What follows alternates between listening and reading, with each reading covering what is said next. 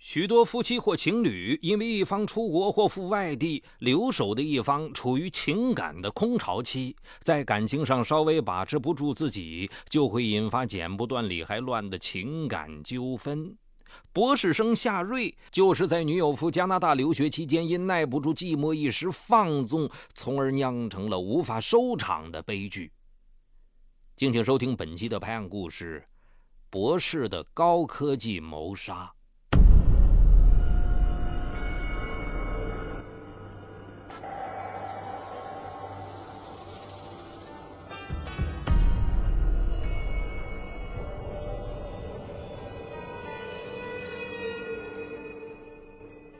一九九九年，夏瑞以优异成绩考入北京某著名大学。二零零三年，他获得了该校硕士学位。之后，他继续留校攻读博士学位。在此期间，他与同校的女博士柳萌芽确定了恋爱关系。柳萌芽比夏瑞高两届。二零零七年二月，柳萌芽前往加拿大亚伯达大学进行博士后研究。习惯了女友照顾的夏瑞一下子觉得日子空前寂寞起来。一个月后，夏瑞到天津送一份资料，他突然决定当晚不回北京。来到一家快捷酒店住下后，看着窗外流动的车灯，夏瑞觉得寂寞难耐。上网进行了一番查询后，他走进了当地知名的酒吧。震耳欲聋的音乐如同催化剂，令夏瑞兴奋不已。微醉时分，他发现旁边一张圆桌围坐了四个女孩子，正在摇骰子。见没有男士在，他壮着胆子与其中一个女孩打起了招呼：“哎，我能在这儿坐会儿吗？”四个打扮入时的女孩嬉笑着同意了。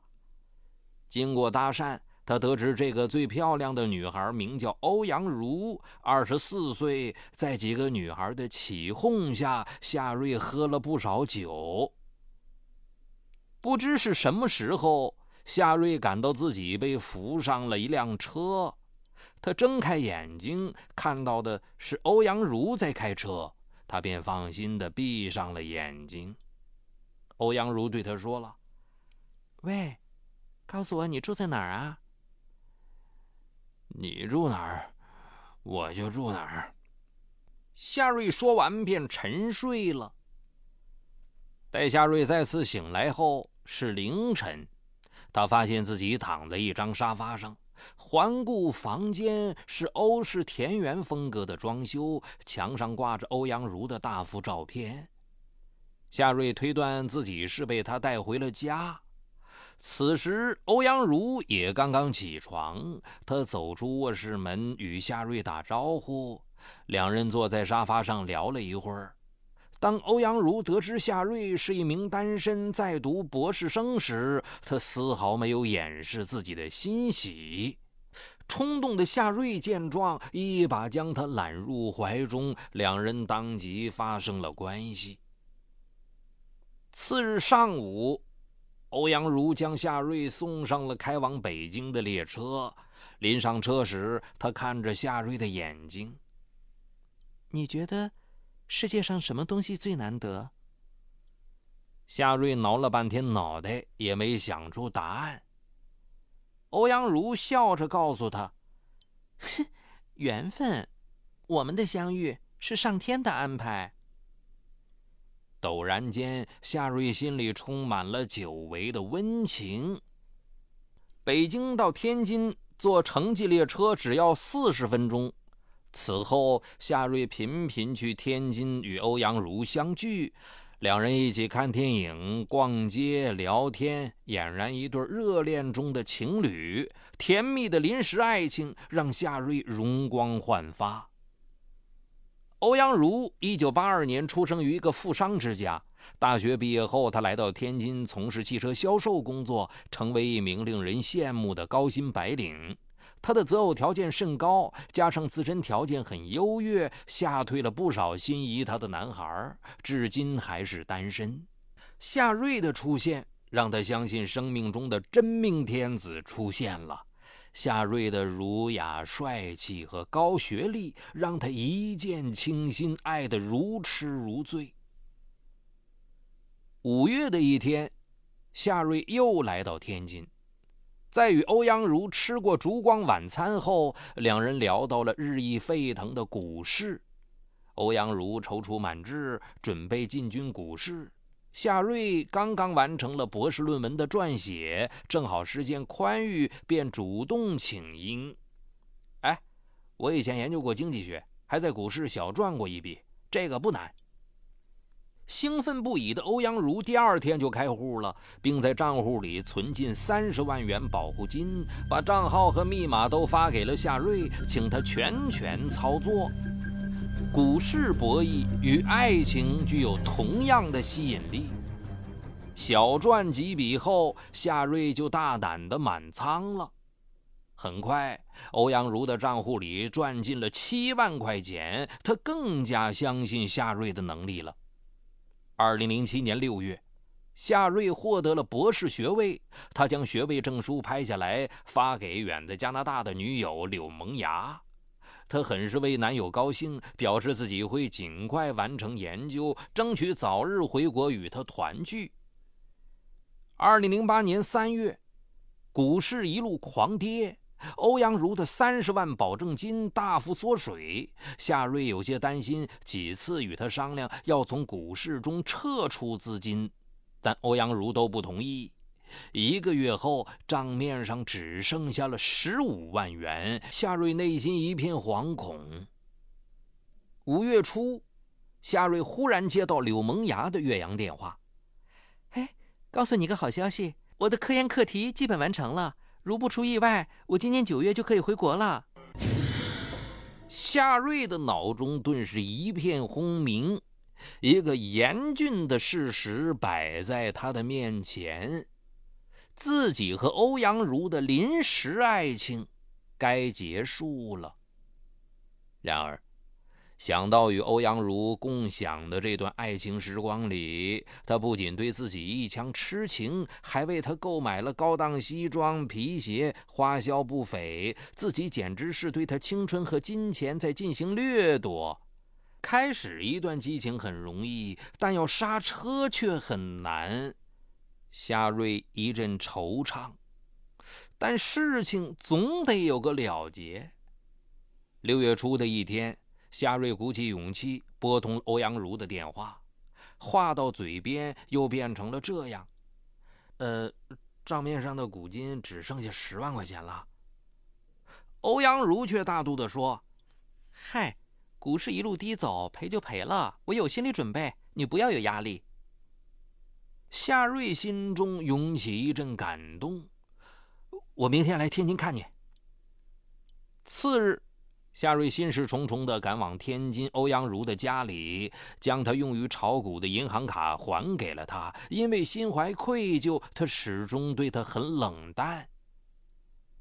欧阳如察觉到了他的反常，就说：“瞧你心神不定的，是不是有啥心事啊？”夏瑞吞吞吐吐：“呃，小茹，你觉得我们会有结果吗？你啥意思啊？我一直盼着你早点毕业，咱就可以结婚了。”夏瑞的脸顿时变得惨白。小茹，我们在一起不不合适，还是分开吧。欧阳如气愤不已。我们在一起这么久了，不是一直挺好的吗？夏瑞的声音低的只能自己听见。我觉得，你轻易的就和我上了床，说不定以后也会轻易的和别人。欧阳如怔了半晌，豆大的泪珠一下子滚落下来。他实在没想到夏瑞会用这么恶毒的语言来伤害他。她是个心高气傲的女孩，从前从来不乏优秀的男孩追求，而现在她在夏瑞眼中却成了一个破鸡蛋。既然这样，你给我滚！我再也不想见到你。他把夏瑞推出了门，狠狠地关上了房门。夏瑞满怀心事返回了北京。欧阳如始终不明白夏瑞对他的态度为什么会像天上的浮云，说变就变。他通过在北京的一个同学，请他悄悄调查夏瑞的情况。同学四处打听，终于得知夏瑞与女友柳萌芽早就同居，目前柳萌芽远在加拿大留学。欧阳如又羞又气，立即拨通了夏瑞的电话。柳萌芽是谁？你这个大骗子、伪君子！从你认识我的那天起，你就处心积虑的在玩弄我，你太卑鄙了！算我瞎了眼！你炒股亏了我二十万，必须立刻还我！夏瑞慌了手脚，这炒炒股是你自愿的，说好亏了赚了都不找我，你怎么说话不算数呢？欧阳如说了：“我不管，你必须在一个月之内把钱还我。”否则，我就到你们学校告发你，还要让你的女朋友认识认识你的真面目。夏瑞头皮一阵发麻，他经过一番权衡，可怜兮兮地说：“你你你别闹，我尽快还你就是了。”放下电话，他心中一片烦躁。二十万不是个小数目，他上哪儿去弄这笔钱呢？随后几天，欧阳如不断打电话向夏瑞讨要钱款，并辱骂他衣冠禽兽是披着人皮的色狼。夏瑞食不甘味，夜不能寐，每当听到手机铃响起，就心慌意乱。这天，他正在实验室忙碌，一位同事不小心将装有某某化学物的小瓶打翻在地，夏瑞忙收拾起来，一边说着。哎呀，幸亏瓶子没破，否则就惨了。再将瓶子放回原处时，夏瑞心头忽然掠过一丝狰狞。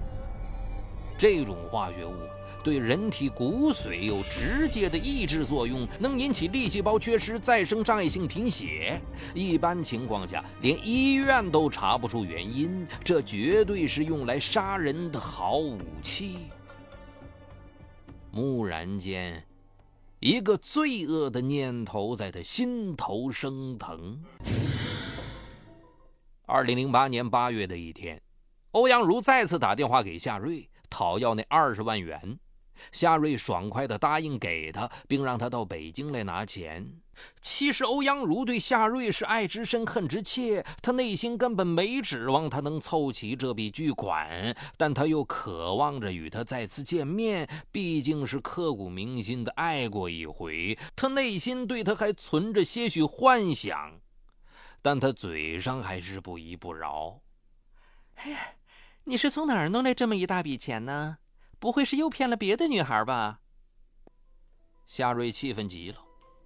你明知道我没有钱，还不往死路上逼？哼！我是让你汲取教训，并不是每个被你白玩的女孩都会忍气吞声。夏瑞啪的挂断电话，随手拿过一瓶绿茶，拧开瓶盖，用手指沾了一点瓶子当中的液体，滴入绿茶瓶中，将瓶盖拧紧。当天下午，欧阳如乘火车赶到北京，在夏瑞的出租屋与他见面。见面后，他并没有先提钱的事儿，而是回忆起了两人过去的甜蜜时光。夏瑞知道，他对自己还有感情，还在试图复合。但柳萌芽即将回国，他没有时间和他周旋下去了。他必须马上解决眼前的障碍。欧阳如，夏瑞几次想把那瓶绿茶递给欧阳如，但几次都犹豫了，下不了手。这时，欧阳如口渴了。哎，我大老远过来，你不会连水都不舍得给我喝一口吧？夏瑞这才大着胆子把那瓶绿茶递了过去。欧阳如一仰头，将绿茶喝了半瓶。喝完后，见复合无望，他开始提钱的事儿，逼夏瑞还钱。夏瑞双手抱着头，眼眶泛红，请求他再宽限两天。欧阳如心头一软，答应了。当天下午五时，他乘火车返回天津。晚餐时，闷闷不乐的他与好友到餐厅吃饭，突然他感到身体不适，上吐下泻，头昏眼花，站立不稳。朋友立即将他送到天津市人民医院，被诊断为急性肠炎。当天晚上，欧阳如被输了两瓶葡萄糖和抗生素，但依然感觉非常痛苦，连走路的力气都没有了。他的父母闻讯，连忙赶到天津，见女儿病得如此严重，两位老人心急如焚。住了几天院，欧阳如的病情丝毫没有好转的迹象。经过医生全面检查，他出现了肾衰竭的症状，医生怀疑他是食物中毒，但是经过一系列的化验，均查不出病因。而发病当天与他一起吃饭的朋友却一点事也没有。医院颇感棘手，建议他转院。第二天，欧阳如转到北京朝阳医院进行治疗。经过一系列检查，发现他的肾脏、消化道、肝脏均遭到不同程度破坏，而且患上粒细胞缺乏再生性障碍贫血。医院初步诊断为化学中毒，却查不出毒源。欧阳如的病情一天天恶化。被转到了重症监护室，多次昏迷。医院两次下达了病危通知书。他的父母终日守在医院，哭得肝肠寸断。而夏瑞这边。度日如年，一颗心在沸水里煮着。自从欧阳如回天津后，再也没有他的消息，不知他的情况如何。这天晚上，不堪心灵重负的他偷偷拨了一下欧阳如的手机，他的手机是开着的。当听到听筒里传来“嘟”的一声，他吓得连忙将电话挂了。此时，欧阳如的手机正在他父亲手中，老人见有个未接电话，就回拨过去。夏瑞接到电话，不胜惶恐，小心翼翼地询问欧阳如的近况。老人老泪纵横：“你是小茹的朋友吧？她还在住院，生死未卜，到现在连病因都没查出来啊！”夏瑞心中一惊。想着一个花朵般的青春女孩即将生命枯萎，而这一切却都是出自他的手，他心中受到了震撼。他安慰道：“叔叔，你别着急，我现在就过去看他。”他心情沉重的挂了电话，打车来到朝阳医院。在医院走廊，夏瑞见到了欧阳如的父亲，他提出去看欧阳如，老人摇摇头。我闺女现在还在重症监护室呢，不能探视。夏瑞心中咯噔一下，扶着颤巍巍的老人在走廊椅子上坐下，聊了一会儿。夏瑞跑到重症监护室，隔着窗户往里面看了一眼，顿时心里酸楚无比。欧阳如脸色苍白地躺在床上，身上插满了各种仪器的管子，那么虚弱无助。回到走廊，夏瑞忍不住心痛，便对欧阳如的父亲说：“自己之前有一个同学就是这种化学中毒。”然后说了一个化学成分，啊，说症状和小茹的差不多，可以跟医生说一下，说不定能对症下药。老人一听，仿佛看到了最后一丝希望，他怕记不住，就拿出纸笔，让夏瑞把这种化学药物的名字写上。走出医院，也许是预感到自己的前程将就此毁掉，夏瑞坐在医院台阶上痛哭了一场。欧阳如的父亲拿到纸条，感觉事情蹊跷，连忙去找医生。医生再次对欧阳如进行了全身检查，抱着试试看的心态，为他开了几副针对这种化学物质中毒的药物。令医生诧异和欣喜的是。当天用药后，欧阳如的症状就有了明显缓解。两天后，挣扎在生死线上的欧阳如已经可以进流食了，从重症监护室转到了普通病房。他的父亲就把夏瑞送来纸条救了他一命的事情告诉了他。欧阳如一听，心中全明白了。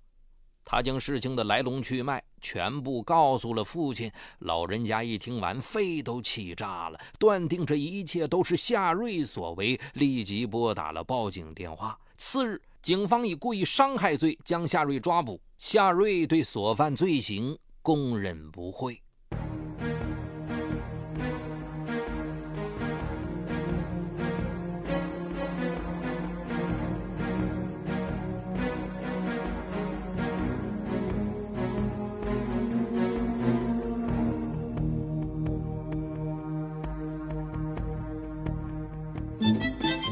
嗨，你好，我是雷鸣，向您推荐我的精品节目《解读自控力》。失控与自控、拖延与高效，一直是我们生活当中循环往复的话题。很多人都有过这样的经历：想要升职加薪，工作却总是拖到最后一分钟才开始；想要攒钱买房，每月的透支卡就总是透支；想要减肥变美，却管不住自己的嘴巴，总是挫败；想要放松一下，却总是忍不住熬夜上网，熊猫眼越来越严重。我想说的是，不是你不够努力，而是不够有自控力。那就听我来详细为你解读斯坦福大学最受欢迎的心理学课程——自控力，让我们重新成功掌握自己的时间和生活。就在蜻蜓 FM 搜索框里搜索“自控力”三个字，目前已有几十万人做出选择，并借此开始了改变。蜻蜓 FM 搜索“自控力”。